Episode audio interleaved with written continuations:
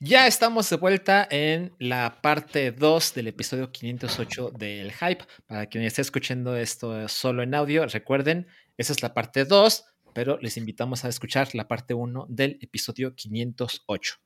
Pero bueno, en esta segunda mitad, evidentemente la onda es pues, platicar de los chismecitos de la semana y lo más importante a mi parecer, que es con lo que queremos empezar esta parte, es con las cosas que hemos visto durante los últimos siete días y para eso tenemos una cortinilla.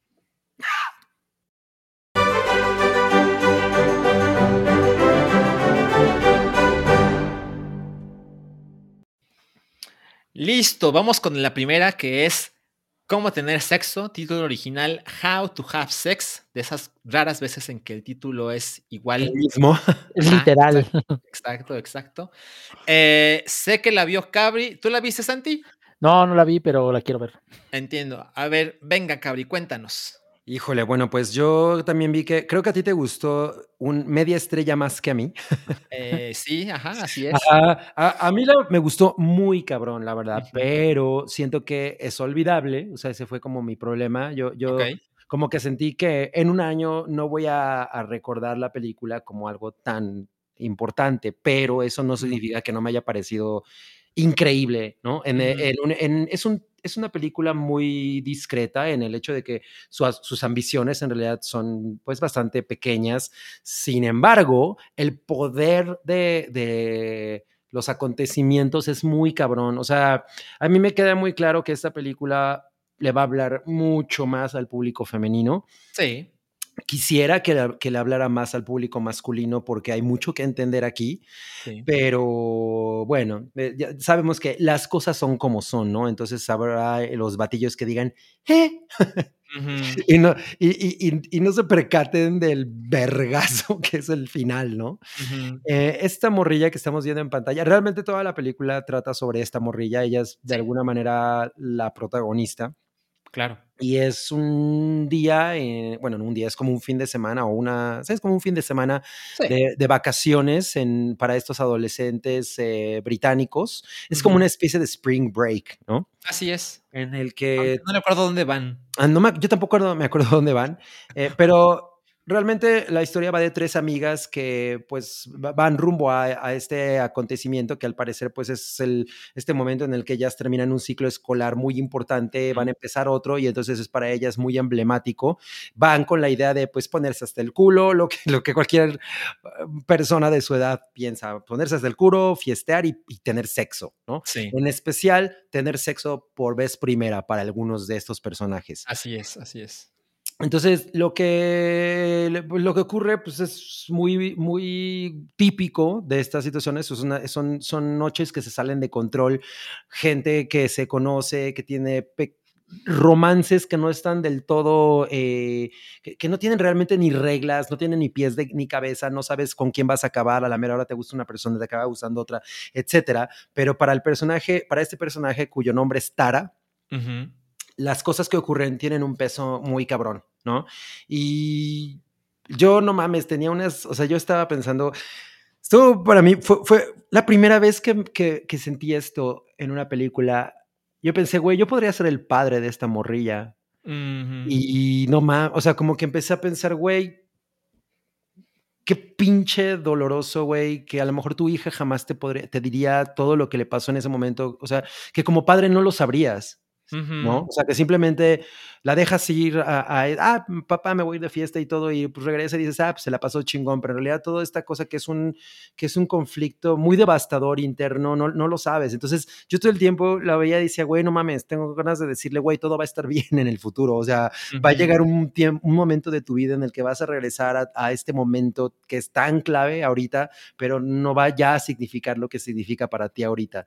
Sin embargo, pues se queda muy claro que para ella es así fulminante, ¿no? Que, que no es para, que estas vacaciones idílicas para nada son lo que ella se había imaginado por algo que parece extremadamente pequeño, pero no lo es. y, y, no lo podemos, o sea, yo creo que no lo podemos tal cual exponer porque pues sería como quemar ¿no? El, el, el, gran significado que tiene la película, pero, pero creo que con lo pequeña que es, que además es la primera película de la directora. Sí, de Molly Morning Walker. Ajá, es pues eh, muy bonita. Uh -huh. Sí, o sea, creo que, creo que gran parte del encanto de la película es que es la primera película de alguien, ¿no? Entonces dices, si es la primera cosa que puedes hacer, esta directora tiene 30 años, por ejemplo, y, y tiene, ajá, claramente tiene una, una manera muy honesta de contar lo que le pasa a la gente joven de hoy, ¿no? O sea, en el 2023 estas chicas tienen 16 años, más o menos, ¿no? -huh. Entonces, sí es, sí es como un acercamiento con, con esta gente que hoy se está enfrentando a esta clase de situaciones. Y creo que algo muy importante que a lo mejor de otro modo o con otro guion o con otras actrices puede ser un fracaso, pero es que la protagonista, Tara, de hecho sus amigas, pero bueno, nos enfocamos en la protagonista, son, son chicas atractivas, ¿no? Entonces, uh -huh. eso de alguna manera estamos acostumbrados con el cine de antes, que pues las, las feas no cogen tanto como las, las, las guapas. Las guapas. Y aquí lo que se te expone es que las, las tres amigas son, son, atractivas, particularmente creo que destaca más la belleza de la protagonista, pero aún así es una chica virgen, ¿no? Y se ve que pues tiene ganas, tiene ganas de coger por primera vez en la vida, pero, pero hay algo que la ha detenido, que ya te enterarás en la película, pero, pero no es así como que, es decir, ella está bien, ¿no? O sea, no tiene problemas, no es una persona difícil, pero, pero de todos modos siente que hace rato que tuvo que haber experimentado esto. Sí, y no es una morrilla eh, desatada, o sea, no es candidata para euforia.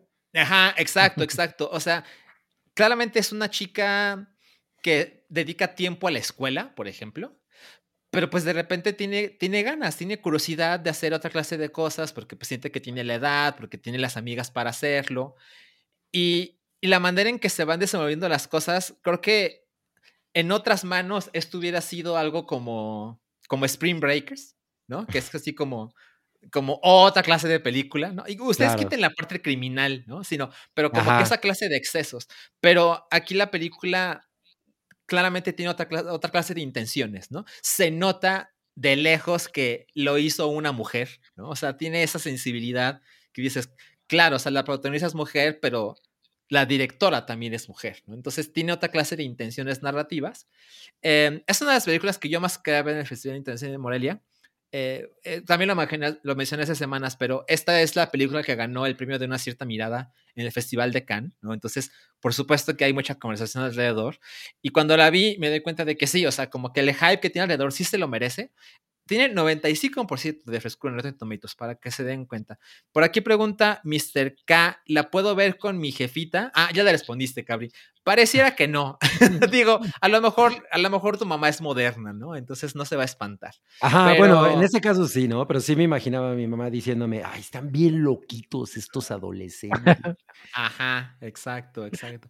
También puedo ver, ya sabes, a la generación de concreto, pues pendejeando a la generación de cristal que vemos en la película. No es porque hagan cosas particularmente estúpidas. Yo creo que hacen películas, o sea, hacen cosas igual de estúpidas que todas las generaciones, ¿no? Pero claramente estas chicas tienen otra clase de... O sea, de repente se dan cuenta que alguien es tóxico, ¿no? Que es como algo que es como una palabra que se usa cada vez más, ¿no? Entonces creo que estas chicas se dan cuenta de que lo que sucede no es del todo bienvenido, pero pues igual se meten un poquito más porque pues hay curiosidad, ¿no? Pero creo que la principal ventaja o virtud de esta película es que se atrevan a contar esta clase de historias, pero en personajes femeninos, porque estamos muy acostumbrados que pues ves al grupo de amigos, ¿no? Borrachos, en exceso, que quieren coger. Y pues es una cosa que hemos visto muchísimas veces, pero siento que esta apertura de, oye, pero ¿y si lo contamos desde el lado femenino, qué sale, ¿no? Cosa que yo creo que tiene mucho que ver con la siguiente película, que eh, creo que ahí la vimos todos, ¿verdad? Bottoms. Sí, todos la vimos. Que sí. aquí le pusieron el Club de las Peleadoras. Ahorita les voy a dejar contar de esa película, pero esta ya está y está en Amazon Prime Video. Y justo la, la manera en que estoy conectando ambas historias es que si algo tienen en común es ¿qué pasaría si historias tradicionalmente de adolescentes hombres estúpidos las contáramos con adolescentes estúpidas mujeres, ¿no? Ajá, Entonces, ajá. creo que eso es, eso es una cosa súper atractiva. A ver, ¿quién quiere empezar? Que empiece Santi. A ver. Mira, yo le tenía muchas ganas a Bottoms desde que él vi el cast anunciado, porque, o sea, no me, me caen muy bien todas, ¿no? O sea, este, aquí eh, la, la película es protagonizada por Rachel Sennott, que aparte de escribirla, digo, de protagonizarla, escribe y produce.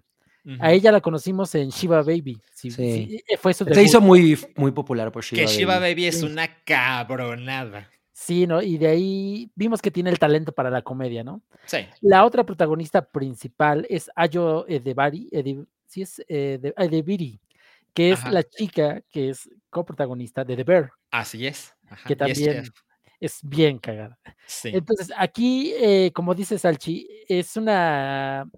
Regresamos como que al tiempo de las comedias de los noventas de adolescentes estúpidos, pero en lugar de hombres es, son mujeres y están igual de estúpidas que la generación pasada.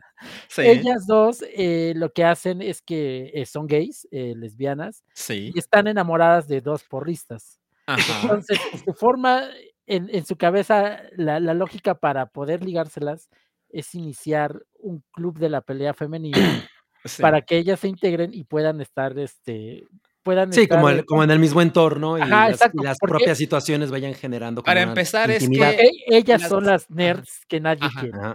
Sí, para empezar es que las nerds quieren que las porristas sepan que ellas existen. Es el primer paso, ¿no? Claro, y además se inventan una historia bien, bien orate de que ellas estuvieron en la cárcel y se, y se madreaban con un buen de morras y la Que chingada, mataron morras. que mataron morras. Exacto, sí. San- Eh, no, y de ahí se desencadenan, ya sabes, los clásicos clichés de estupideces que hacen los adolescentes. sí, Este, aparte que están rodeados de maestros también igualmente estúpidos, sí. que me- a mí me dio mucha risa que estuviera Marshall Lynch, que es un jugador de la NFL, pero no mames, qué bien lo hace, o sea, lo hace de, de maestro totalmente desinteresado en sus alumnas y, y envuelto en sus propios pedos, lo hace muy bien. Sí, Sí. como que, Y- o sea, como que el güey no tiene el men- la menor idea de lo que puede estar pasando aquí, ¿no? Así, está muy cagado eso. Sí. Sí, y como, como podrán imaginarse, esto en algún momento todo se descubre, lo que, que ellos están mintiendo, todas Como sus tiene que pasar, sí. como todas sus intenciones, y todo esto desencadena en un final grandioso. O sea, creo que to- este, la película no es tan graciosa como yo podría haber esperado, como Me pasó lo mismo. Ajá, Sí, yo, igual pienso lo mismo. Pero todo el, el, el clímax es cagadísimo. Eso creo que vale la pena la película. Y lo, lo que más me interesa es que ya aquí mostramos a la nueva generación ¿no? de, de comediantes. Sí. Eh, ya es claro que estas señoritas van a ser grandes. O sea, este, Ujú. R- Rachel Sennott es, es este, muy, creo que ella es muy famosa, podríamos así decirlo. Salió, salió en la, en la serie de The Weeknd, eh, aunque eso no es Mm. algo bueno que pueda poner en su currículum, pero Ujú. En ya The Idol. En The Idol, O sea, pero podría ser como la nueva Molly Ringwald.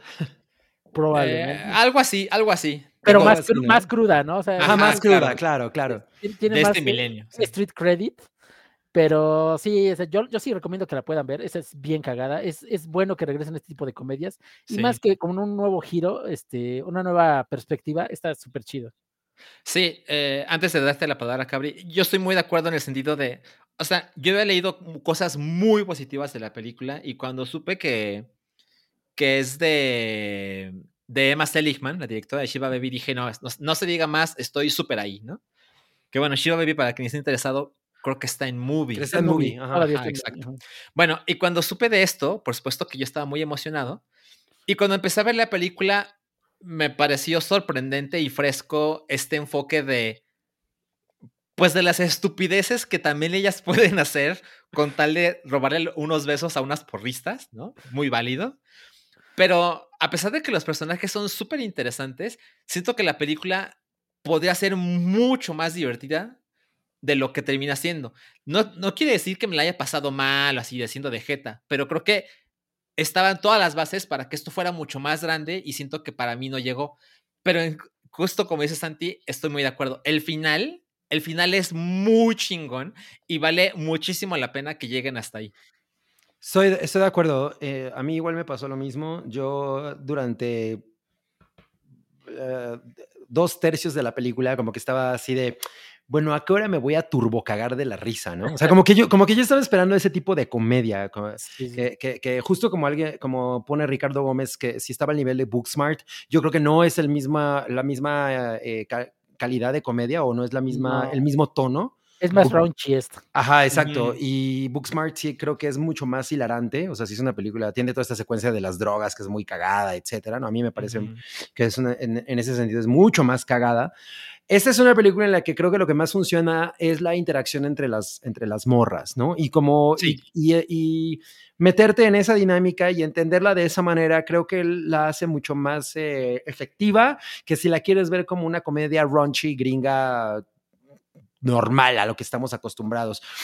Siento que tiene intenciones diferentes. De, yo le entré por, eh, por una razón distinta, pero sí la disfruté y en efecto me pareció que el final es, justifica toda la película. O sea, eh, yo la verdad es que justo durante los dos primeros tercios yo estaba como, eh, no está tan cagada como yo me la estaba esperando, pero al final me pareció que lo justifica todo muy bien, ¿eh?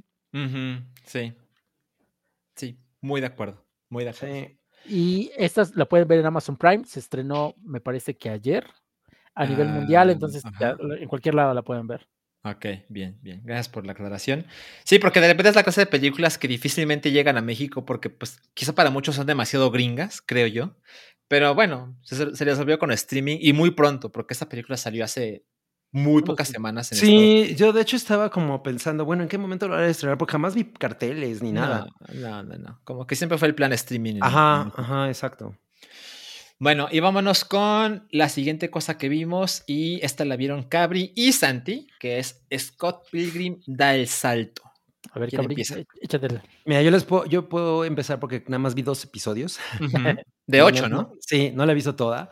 Eh, pero el primer episodio me pareció glorioso. O sea, el primer episodio me dio exactamente lo que yo quería obtener de Scott Pilgrim. El segundo no me gustó tanto. Mm. No sé si, o sea, obviamente cómo, va, cómo vayan a hacer los siguientes, bueno, pero sí creo que es una muy buena manera de, interpretar el cómic en lenguaje de, animación. O sea, es, esa parte está perfectamente ahí.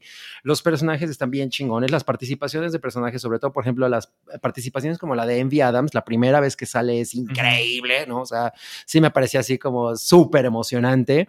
Eh, y, yo creo que es pues, un, buen, un buen complemento para toda la gente que amó la película. O sea, creo que por ahí totalmente va, porque además los personajes son, están muy, muy, muy eh, casados con cómo funcionan en la película, a pesar de que no necesariamente la dinámica es eh, estrictamente similar, ¿no? O sea, yo creo que la música, la animación, o sea, todo está perfectamente alineado a, la versión cinematográfica y eso está bastante chingón sí creo que el, segundo episodio puede ser un, detrimento, o sea, a mí como que me costó un poco de trabajo, siento que hay una parte en la que se alarga muy cabrón de manera innecesaria y como que yo estaba esperando ver otras cosas, pero voy a seguir viéndola.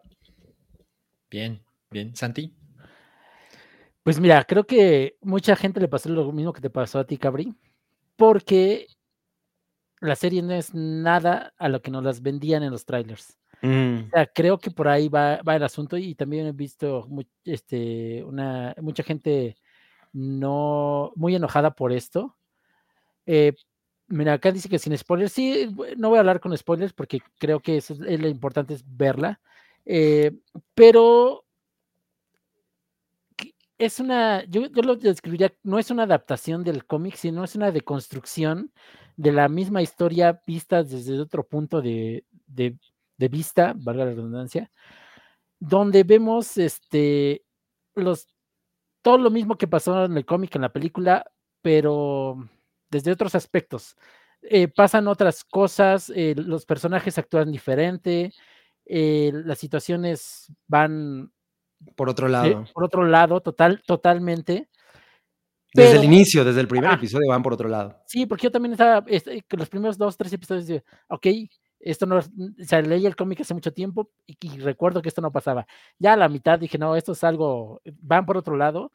Y creo que ese, el chiste está bien, es, muy chido porque eh, arregla muchas de las quejas que tuvo la gente en su momento sobre, sobre el, el cómic. Ya sabes, la relación de Scott con Knife Shaw que es una menor de edad, eh, cosas de la relación de Ramona y él, y las le pone más contexto, las actualiza y creo que eso hace que, la, que todo se sienta como un complemento. Como decías, es un buen complemento para el, cómic, la película, y todo es un paquete que ya se siente terminado.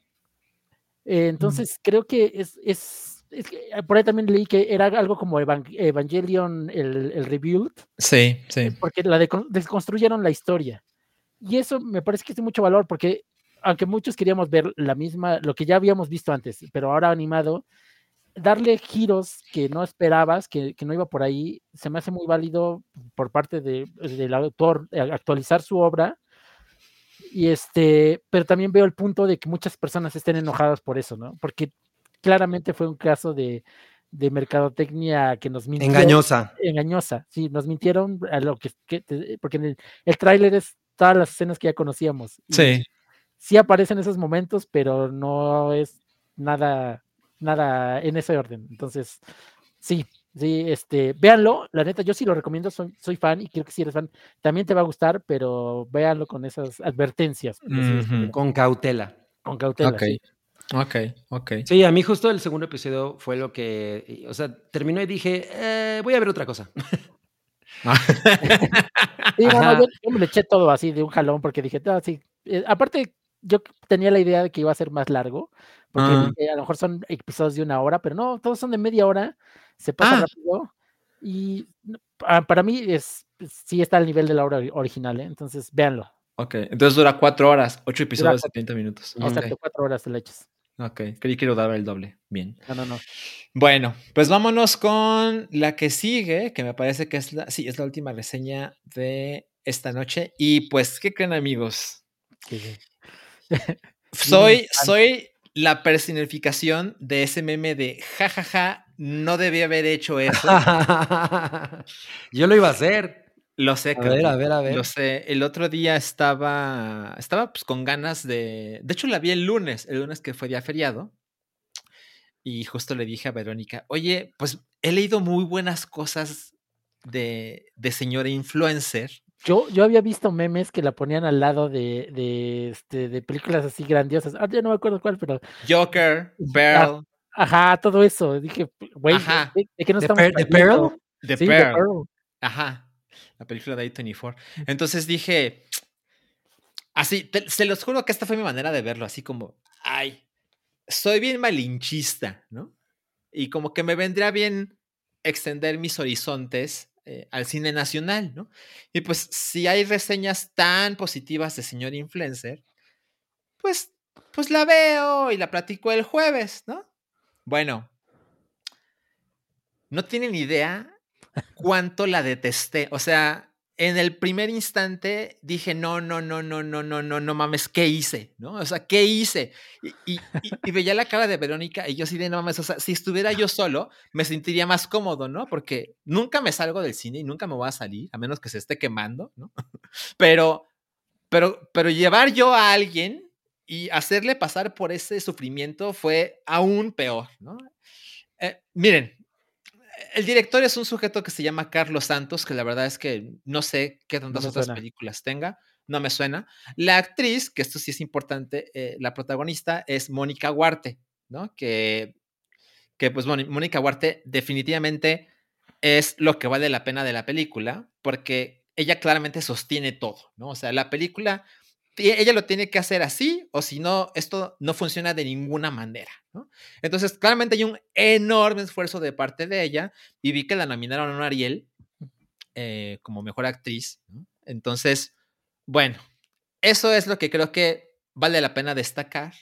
Y como ya lo mencionamos, pues se ha hecho comparaciones de no, es que es una, es una comedia negra, que, es como nuestro Joker mexicana o nuestra Pearl, exacto, que bueno, básicamente yo creo que es gente que de una manera muy superficial lo que trata de decir es que no es que sea Joker, no es que sea Pearl, pero lo que tienen en común es pues gente, o sea, son, son, son, son personajes que harían lo que fuera por ser tantito amados o tantito vistos, ¿no? Que es gente que necesita eso porque sus circunstancias pues, no las han llevado por ahí, ¿no?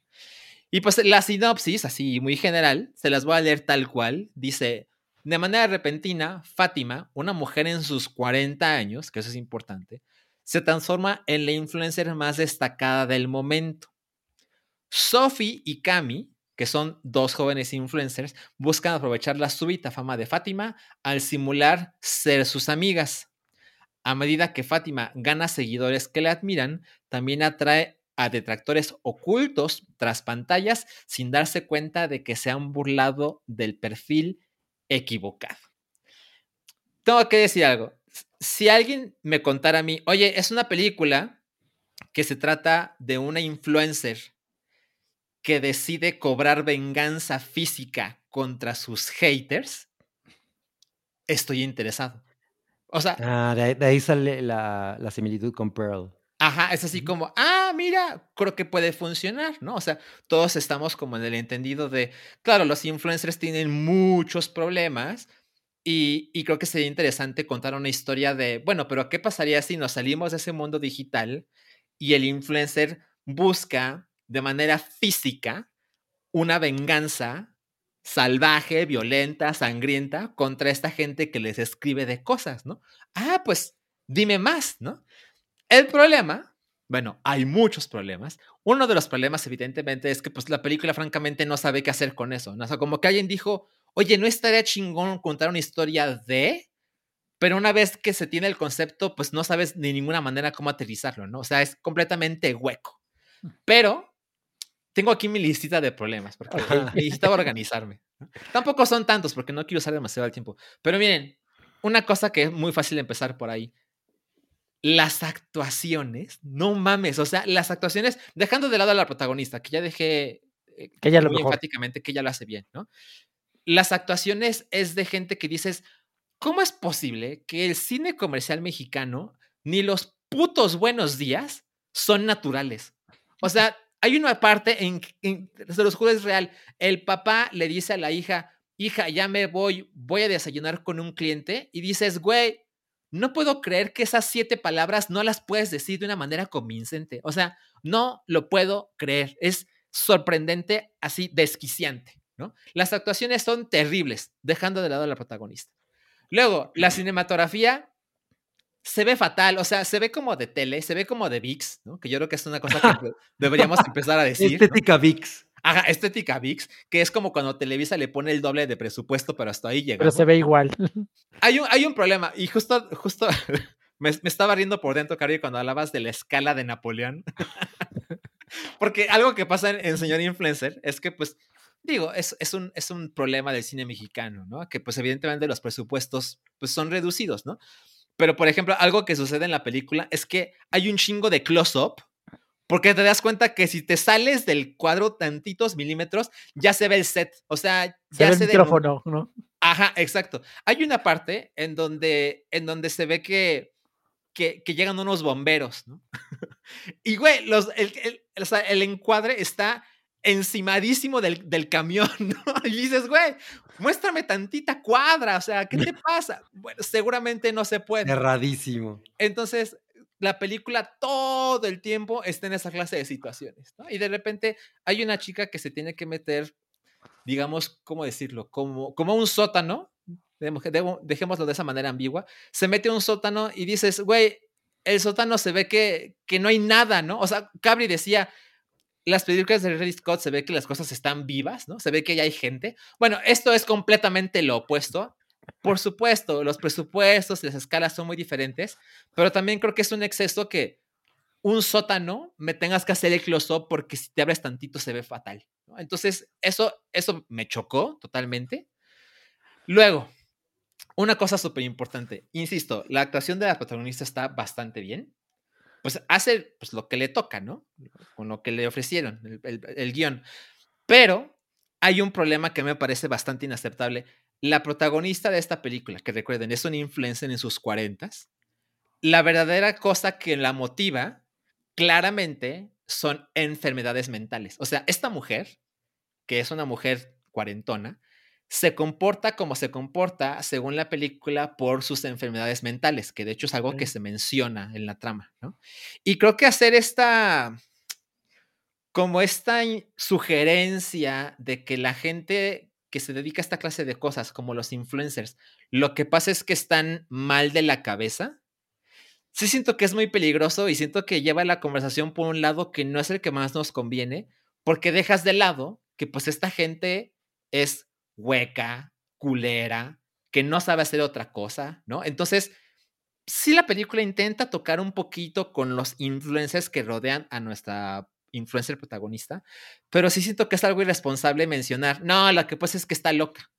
Ah, o sea, es ese tratamiento. Ajá, creo que la película se va mucho por ahí de, no, pues es que está malita de la cabeza, por eso hace lo que hace. Y siento que se deja de lado toda esta conversación que se pudo haber tenido de, no, espérate, esta, esta, esta clase de gente, la gente que se dedica a esta clase de cosas, pues es gente que está sana, ¿no? Lo que pasa es que tiene otra clase de prioridades, eh, intereses, o, o, simplemente es gente hueca, ¿no? Entonces, siento que es una oportunidad desperdiciada, ¿no? Y ya para terminar, les digo, podría extenderme con los problemas, pero no es mi, no es mi, mi intención. Lo que creo que es interesante es, si alguien quiere ver una película que a mi parecer, evidentemente, es mucho más interesante de influencers, hace poco se estrenó Sick of Myself, que es una película, me parece, noruega, Cabri. ¿Tú, tú uh -huh. Creo que sí, sí, sí. Que creo que es una película mucho mejor aterrizada de Yo gente. la amé. No, o sea, es una película súper incómoda, pero que tiene un mensaje muchísimo más poderoso, porque de nuevo, es acerca de gente que lo que quiere es tantitita fama, ¿no? Tantitito que te volteen a ver y estás dispuesto a hacer casi lo que sea con tal de lograr una pizca de eso. Entonces, creo que es me mucho mejor opción. Si alguien dice, oye, sí me interesa, pero no quiero verlo, la versión mexa, yo creo que Sick of Myself es una mucho mejor recomendación. Sí, está bien chingona. Esa película, sí. no mames, qué, qué, qué, chingona. De hecho, la vi en el cine y dije, güey, qué bueno que la alcancé. O sea, ya estaba a punto de salir uh -huh. la película cuando la pude ver. Uh -huh, uh -huh. Exacto. Oye, eh, bueno, quería hacer dos anotaciones. Sí. Eh, Melaslo dice, Jolines, entonces el cine mexicano sigue siendo un asco. No, no, no. Yo creo que nadie está diciendo eso, ¿no? O sea, yo, por ejemplo, que, que Totem está a punto de estrenarse, no mames. O sea, Totem es así una pinche sí. hermosura. Yo, he, o sea, alguien por ahí me puso, no, no me gustó tanto. Bueno, digo, obviamente el, mm. habrá alguien a quien no le guste, pero a mí me pareció así letal, ¿no? Y a mí también me gustó Confesiones. Creo que alguien por ahí se haya, o sea, yo no creo que esté del asco esa película. Creo que hay hay un poco de torpeza en la realización, pero no es una cosa terrible para nada, ¿no? O sea, uh -huh. yo creo que yo, yo, quisiera ver más cosas como esa y que de alguna manera eh, los directores que, que, le están tirando al, a lo comercial, pues se traten de ir por otro lado, traten de hacer otros géneros, otras historias, etcétera, y también desarrollen un poco más de oficio, ¿no? Uh -huh. O sea, eh, Totem, por ejemplo, güey, puede a lo mejor no encantarte, eso podría medianamente entenderlo, pero la realización, no mames. La realización de esa película está bien chingona. Todo el mundo actúa increíble. La manera en la que, en la que están utilizados los espacios es maravillosa. Eh, las actuaciones de, las, de los niños, de las niñas en general, no mames, que, o sea, eso es así como. Hay mucha calidad ahí, ¿no? Entonces creo que tampoco es como que todo sea este tipo de cine, ¿no? No, por supuesto. Mira, por ejemplo, Vale Cósmica dice, yo confío en el Vox Populi con Cindy la Regia, no lo vuelvo a hacer con esta. Yo también caí ahí, tarde, porque la vi en casa. Me la pasé fatal, ya la hemos discutido.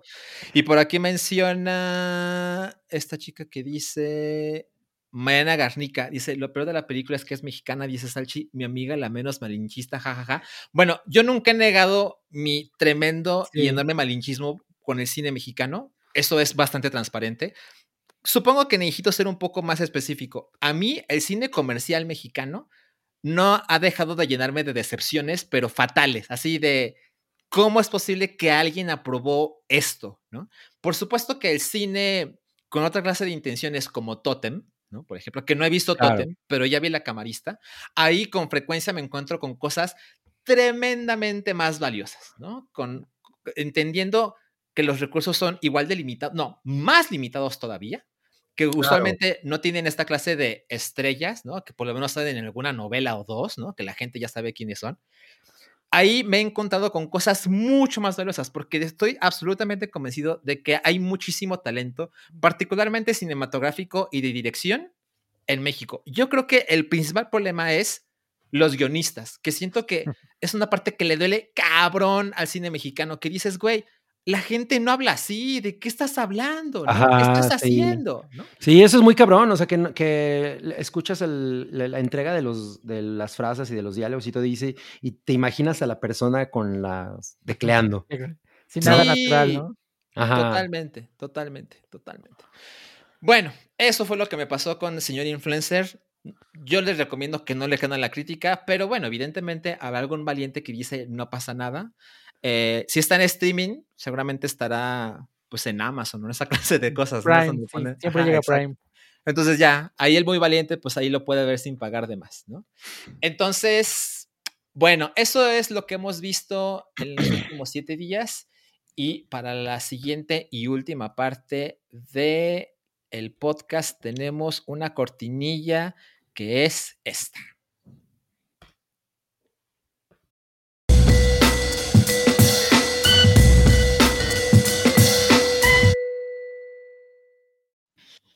No, cállate. ¿Qué pasó con Melissa Barrera Cabri? Oye, hablando de actrices mexicanas. Ajá, sí, sí, sí. Eh, no, pues nada, que nos, que nos amputaron a, a Melissa Barrera de, de Scream 7. Eh, que bueno, eh, estaba, tenía ya muy buen pedigree Scream a partir de que ella, ella y y ¿cómo se llama? Jenna Ortega. Y Jenna Ortega habían aparecido. Yo evidentemente no, no, no tenía tanta fe cuando esto empezó, pero cuando ya las vi juntas y sobre todo la, la, entrega anterior en la que ya no aparece Neve Campbell, eh, porque simplemente no, no, le ofrecieron lo que ella estaba pidiendo. Eh, pues dije, bueno, a ver que cómo, cómo, lo hacen y me quedé cabrón con ellas dos como hermanas, ¿no? O sea, me parece que lo hicieron muy cabrón. Entonces, pues resulta que Melissa Barrera ha estado pues subiendo muchas historias en, su Instagram. Eh, aparentemente han sido como 400. ¿Tantas? Sí, bueno, estaba viendo hace rato como un hilo con todas y sí son un chingo, ¿no? No, no las conté, pero son un chingo. Eh, la mayoría siento que son reposts, ¿no? Y con algún pequeño comentario ahí de su parte, pero son cuestionando la, la, postura mediática en torno al conflicto Israel-Palestina, eh, en la que ella menciona que pues los medios en Estados Unidos y obviamente todo lo que, toda la manera en la que la gente se está informando, ocultan muchas de las cosas que realmente están ocurriendo para favorecer el discurso eh, pues, de Israel, ¿no? Pues, realmente eso es lo que ella ha estado haciendo, o sea, en ningún momento ha llamado, ni ha, ni ha insultado a nadie, ni ha llamado al boicot, ni nada por el estilo, simplemente ha dicho, güey, yo necesitamos también encontrar la otra parte del, del de, pues, de la moneda, la otra cara de la moneda, lo que está ocurriendo con Palestina, porque pues no hay manera, ¿no? O sea, yo trato de, de, buscar informarme, de saber qué está pasando, y no, lo único que veo es el lado, eh, el lado de Israel. Entonces, eso es lo que ella ha sido muy vocal, y a partir de esas historias, bueno, pues de plano Spyglass, que es la productora de, las nuevas Scream, la, la eliminó del, del elenco. Y pues, güey, la respuesta fue brutal porque para, para los fans, o sea, yo creo que en la superficialidad, ella es, ha cargado muy cabrón lo que ha pasado con esas dos películas anteriores, junto con Jenna Ortega, que obviamente es una, una estrella muy valiosa en este momento. Y por otro lado, o sea, su, su, eh, su, visión política, yo creo que no tendría que, influir para nada en el, en el hecho de que pueda estar ella o no en, en, en, una, en una película con estas características. Y más cuando ahorita el discurso en Estados Unidos realmente también está cuestionando la postura de Israel, ¿no? O sea, no, ni siquiera es que todo el mundo esté diciendo, sí, a huevo, qué chingón, que apoyemos a Israel. Tampoco está por ese lado. Entonces yo siento que, que Spyglass no está entendiendo a la, audiencia y, lo está, y están ejecutando estas situaciones de una manera pues bastante injusta y miope, ¿no? O sea, yo creo que sí se les ha revertido la, situación. Entonces, al parecer, ahorita ya no hay realmente una gran seguridad de que exista un Scream 7, por lo menos como la teníamos entendida, no nada más porque Melissa Barrera está fuera a partir de esto, sino porque además al parecer Jenna Ortega, por cuestiones de calendario. eh, calendario tampoco puede participar en ella. Pero se anunció menos de 24 horas después Ajá, del desmadre de Melissa. Ajá. Sí, entonces realmente no hay como una certeza ahí de qué es, de qué es lo que ocurrió, pero sí podríamos adivinar que a partir de todo esto, pues la, el- Jenna Ortega, quien también ha estado muy en, a- eh, pues apoyando, no necesariamente con el mismo impacto, la postura de, de Melissa Barrera, si lo, ha, si lo ha hecho, pues también ha de tener algo que ver, ¿no? Sí, Sí. aparte que la excusa esa del problemas de calendario se me hace muy tonta porque Scream 7 ni siquiera está escrita, ¿no? O sea, no es que ya tengan un plan de cuándo van a empezar a grabar, Ujú, que, que decían que era por la segunda temporada de, de Wednesday, ujú. que esa ya pues, creo que en marzo empieza la- la- las grabaciones. O sea, no es el pretexto, es, bueno, la excusa, no es Ujú. tan creíble porque pues, o sea, va- todavía tienes que escribir el guion, después la preproducción y todo, no, no, no alcanzas a, no alcanzan Ujú. a, ¿cómo se llama? A taparse esos- interponer. es- exactamente los, los días. Entonces, Claro. sí se quiere- quieren, quieren salir por la tangente, pero pues, ¿quién les va a creer, no? Bueno, eh, hay muchas razones que pueden explicar esto, ¿no? A lo mejor Jenna Ortega dijo, oigan, no quiero estar de ninguna manera en este proyecto, pero pues también, ¿para qué nos metemos en problemas y cualquier excusa que se les ocurra ahorita va a ser suficiente para, para deshacernos, ¿no? Ahora, a mí me parece interesante que Spyglass es una compañía que pues la verdad es que hace pocas películas, ¿no? No por época. Y claramente Scream 5 y 6 fueron, fueron éxitos de taquilla, ¿no? O sea, fue como revivir la franquicia y yo en particular estaba bastante contento con, con la nueva dirección. Creo que también todos aquí pensamos lo mismo. Sí. Y, y que hayan decidido, ah, pues entonces dinamitamos lo que hemos construido. Me parece que va a ser una decisión que les va a costar mucho. Y por ahí andaban diciendo que la solución es regresar a personajes del pasado. Entonces no sé si a Nip Campbell le vayan a, ahora, ahora sí le vayan a soltar la, la tijera. ándale. Entonces, una de esas. Híjole, pero esto ya está bien salado.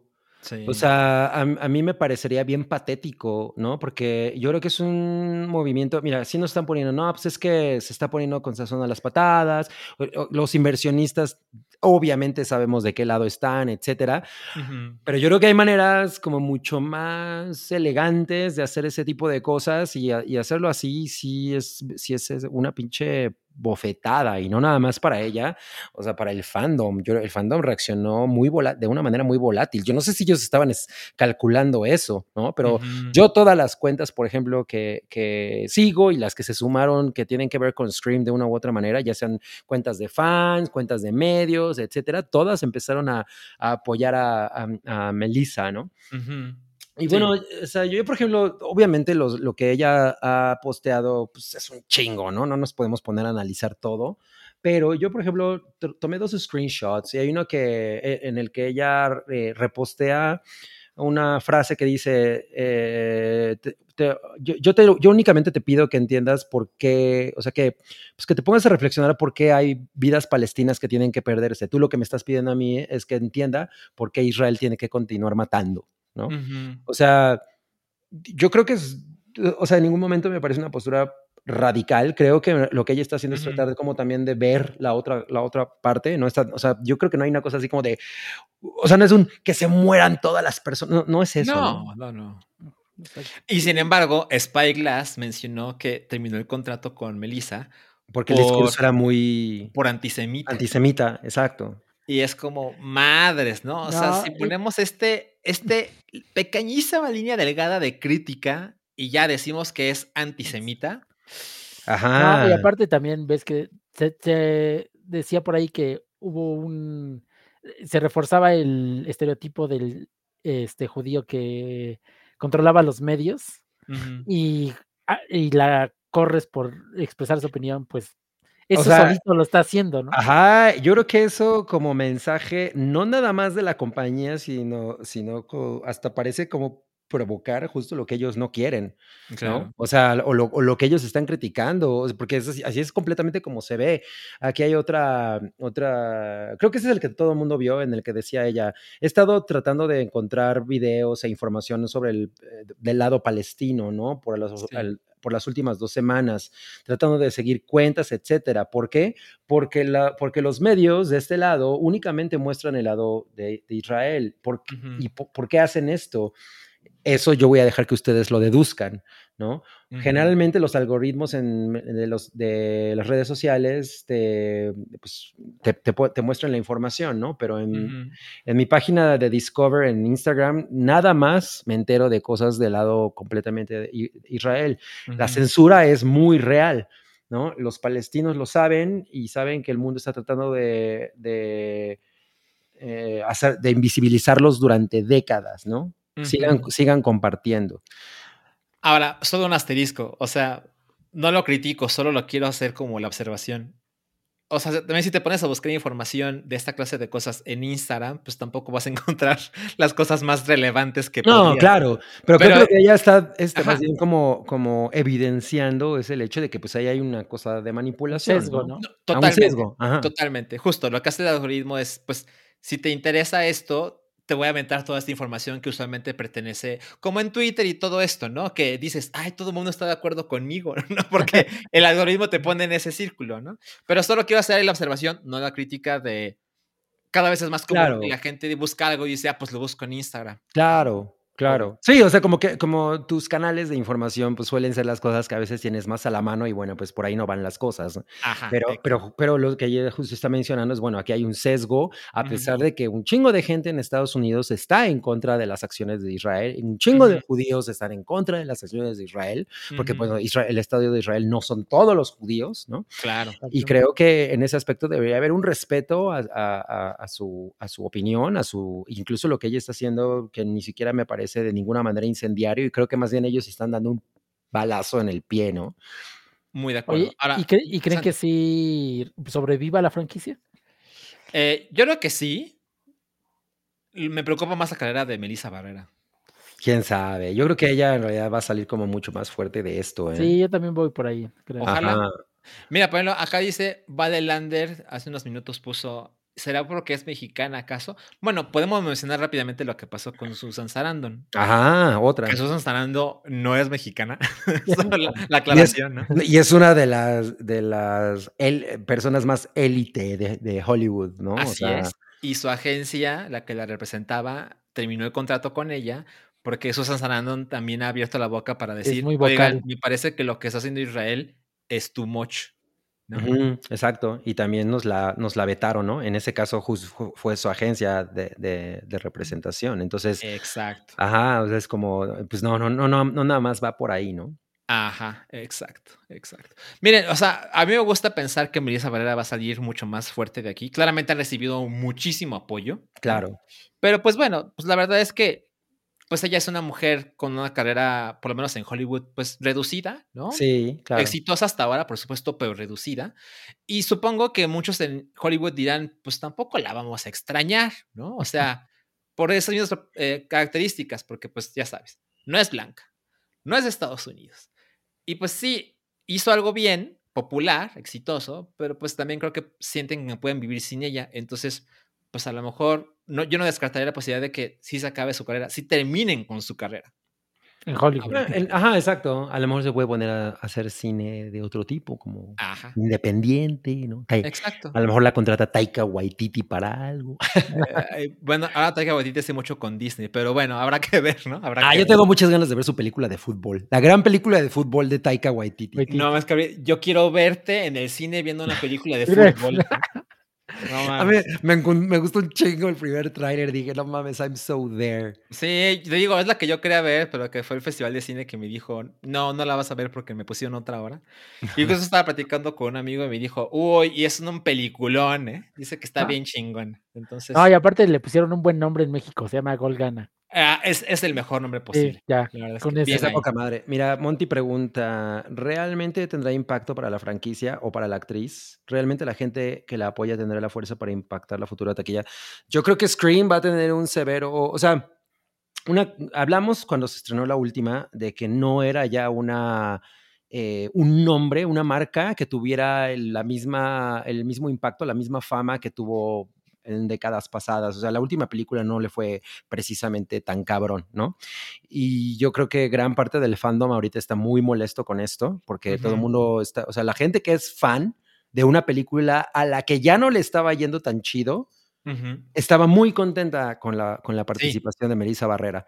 Entonces, el hecho de hacer esto, yo creo que para el fandom de Scream, yo me, me considero en, en, ese sector, va a ser un, ah, no, culeros, bueno, pues ahora la siguiente chinguen a su madre, yo no me voy a parar ahí.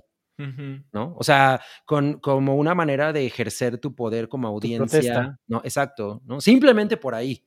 Entonces yo no creo que, yo sí creo que por, que por tratarse de Scream y, y, la situación en la que está ahorita, sí va a ser impactante para ellos. A menos que salga el viejito de Avatar, cabrón. ah, no, entonces ahí. O si regresan en F. Campbell. Nah. Ajá, exacto. Sería muy bajo, ¿no? Que hicieran eso, no mames. Sí Mira, si yo fuera Neve Campbell, les cobraría una millonada a ver si se atreven. Así como, bueno, lo hago, pero va a estar el triple. Porque también nos la, nos la eliminaron de la franquicia de la manera más culera, ¿no? O sea, ella es Scream. Eh, totalmente. Exacto. O sea, sí, sí, sí, sí fue una mamada. Entonces, creo que es un, creo que es así idiota desde la perspectiva de, comercial pensar que si ya tienes esta morra quien de alguna manera pudo ponerse el tú por tú con, con el nombre de Dave Campbell y la eliminas de esa manera, la franquicia va a, seguir respirando. No, obvio no. Sí, totalmente, totalmente. En fin, hemos llegado a el último tema de la noche y es de Shakira, que le pagó. Las mujeres no lloran, las mujeres facturan. Exacto. Aunque bueno, ahora, ahora Hacienda facturó con Shakira. Exacto. Porque tuvo que pagar 7.5 millones de euros por supuesto fraude fiscal. Sí, ¿qué tal, eh? Que aparte ya había negado por años. Sí, exacto, exacto. Sí, porque además vi el video donde ella básicamente tiene que decir, sí, sí hice lo que me estás culpando. O sea, pues sí, para llegar a un arreglo, porque no puedes llegar a un arreglo sin admitir algo de culpabilidad, ¿no? Exacto, exacto, ¿no? Pero pues aparentemente todo salió poca madre para ella, ¿no? Es decir, sí tiene que pagar esta multa, pero pues... Pero leve se acaba la situación. Ah, exacto. Lo que ella hizo fue llegar a un acuerdo de pagar menos cantidad. O sea, es así como cuando decides no pagar todo el, todo tu tarjeta. Y, te dice, bueno, que te llamen, ¿no? Ajá, exacto, paga, paga 10 mil pesos y estamos a mano. Sí, sí, sí, exacto. un, poco, un poco pasó lo mismo, pero obviamente, eh, ¿cuánto desembolsó ella? ¿Como 7 millones de euros? 7 millones. 7.5 pero la deuda era como de veintitantos, ¿no? Como pues de 14. Querían, darle, bueno, este, los que la acusaron, el gobierno, quería meterla ocho años a la cárcel y una multa de 24 millones. Mm, no, pues nada mal, porque no va a tocar la cárcel y porque les pagó nada más siete y medio, ¿no? Claro. no, y aparte, no es la primera que sale. había un jugador del Real Madrid, no me acuerdo, que también lo agarraron por impuestos y lo iban a meter a la cárcel, igual llegó a un este a un arreglo. O sea, es algo muy común en España. Claro, claro. No, no, no sé de quién puedes estar hablando, pero puede ser cualquiera. Era alguien, era alguien, ¿no? Es que no me, no me acuerdo ahorita del nombre. Ah, ok. Mira, dice León Sánchez, pues no que facturaba. Pues sí, o sea, la morra llegó a un acuerdo, ¿no? Y, la bronca es que no declaraba. Exacto, o sea, digo, tampoco es por defenderla, pero eh, lo que ella argumentaba era que pues también en España les encanta como lanzarse sobre, la, sobre celebridades, que seguramente al, al, gobierno pues se, le, se, le se, le, prendieron los ojos cuando se dieron cuenta de que esta morra iba a vivir en España y que iba a estar con Piqué, etcétera. Y entonces pues ahí se le, se le, fueron encima, lo que no la exenta de, bueno, mija, pues tenías que eh, estar checando qué pedo con eso, ¿no? Aún así llegó ella bien vergas, así en un emperifollada y luciendo como, no mames, soy la diosa que este mundo no, no merece, pues a pagar su, su multa o, la, o, el acuerdo que haya tenido y pues ya esto se acabó para ella, ¿no? Porque lo que comentaba es que sus hijos no querían verla pues, en pedos. Ajá. Mira, lo que dice José Al Gómez, o sea, es, es válido. Dice, es solo 7.5 millones de la multa, aparte tiene que pagar el resto. Exacto, exacto. O sea, es una buena aclaración. O sea, ella pues se le acusa de algo que ella acepta, ¿no? Entonces hay que pagar eso que su buena hacienda le debe, pero pues aparte está la multa, ¿no? Porque pues justo la idea es que no, no toque la prisión. No, y hay, que, y hay que recordar que el gobierno de España sí es muy, está muy atento a eso de los, de los impuestos, porque mira acá como dice Gabriel, Gabriel, que todos los youtubers españoles están yendo a Andorra para evadir impuestos. Eso también eh, lo este, le ha estado afectando a la Liga Española porque muchos jugadores ya no quieren ir a España porque los impuestos son altísimos ya para los tiers grandes, ya los millones de dólares ganados. Entonces ya muchos prefieren irse a otras ligas y sí, o sea, eso está afectando mucho ahí en España. Sí, totalmente. Y es que, o sea, evidentemente yo no puedo decir si esos famosos son culpables de todo lo que se les acusa, pero lo que sí estoy convencido es que lo que mencionaba rápidamente Cabri, o sea, seguramente hay mucha gente en el fisco de España que dice, güey, vamos a hacerles la vida miserable, porque esta gente que no es de aquí, vino a hacer super fortunas aquí, comprar casas y demás, y voy a sacar cada euro que sea posible. Y justo lo que menciona Santi es, pues es un lugar menos atractivo para mucha gente, porque dice, güey, sí me gusta, pero pues en el país de aquí a la vuelta me puede ir mucho mejor, pues, pues mejor no piso España. Claro, claro. Bueno, ahora sí, hemos llegado al final, pero... nada más quiero decir que quiero esas gafas. ok, ok, te las buscamos. Pero esas, porque las que usó Mishaki. Ah. Tenemos un último superchat de la noche y dice Fátima Loaiza manda 20 pesitos y dice saludos. ¿Vieron el trailer de Avatar, la leyenda de Ang? ¿Alguien lo vio? Yo lo vi. No, yo no lo vi. Yo sí lo vi y la verdad se ve bien, ¿eh? Se ve bastante bien. Se ve poca madre. O sea, yo nunca he visto la serie animada, pero todo en internet y unos amigos me dicen que es una cosa espectacular, ¿no? Yo les creo, yo le creo. Pero justo, pues vi el trailer, pues como alguien que es así como, bueno, pues es que nunca he visto un episodio, pero pues tengo curiosidad, ¿no? Recuerden, es una cosa de Netflix, ¿no? Que ya, ya he dejado bastante claro cuál es mi opinión general de Netflix, ¿no? Y siento que el tráiler se ve espectacular. Siento que está muy chingón. Sí, yo, también, yo también no he visto la, serie animada, pero sí vi Corra, que es el spin-off. Me ah, gusta mucho. Y, pero sí, le tengo fe. Se ve bastante bien, bien adaptado. O sea, no se ve la chingadera que hizo Shyamalan. Ay, no, bueno, eso fue que ya ni la continuó ni nada. No mames, eso es que, qué desastre. Sí, no, era, era horrible, pero esto parece que tiene buena pinta al menos. Sí, sí, se ve bastante espectacular. Bueno, ahora sí, hemos llegado al final del episodio. Y recuerden, el episodio 509. Mira, Cari, la película de la que estamos hablando. Ahí está. Ah, oye, sí, y por cierto, eh, Taika Waititi, quien yo considero que es hot, eh, hoy que fui a ver Napoleón, sale en un anuncio de, de Cinepolis con esa misma camisa diciendo, vayan a ver mi película de El fútbol, está bien padre y se la van a pasar chingón. Pero con esa misma camisa, entonces la filmó ese mismo día. Sí, seguro, seguro, totalmente. Bueno, recuerden, tenemos una cita el próximo jueves 30 de noviembre a las 7:15 de la noche. Ahí están los códigos QR para escucharnos en Spotify, para escucharnos en Apple Podcast cuando se necesite. Y pues gracias a todos por su tiempo. Gracias, Santi. Gracias, Cabri. No, gracias muchas gracias por haber estado aquí. Les queremos mucho. Así es, así es. Recuerden suscribirse a todas nuestras cosas. Déjenme, sí, déjenme contar el final de la cortinilla del final. Yo creo que no la encontré. hay un baile de cliché pendiente.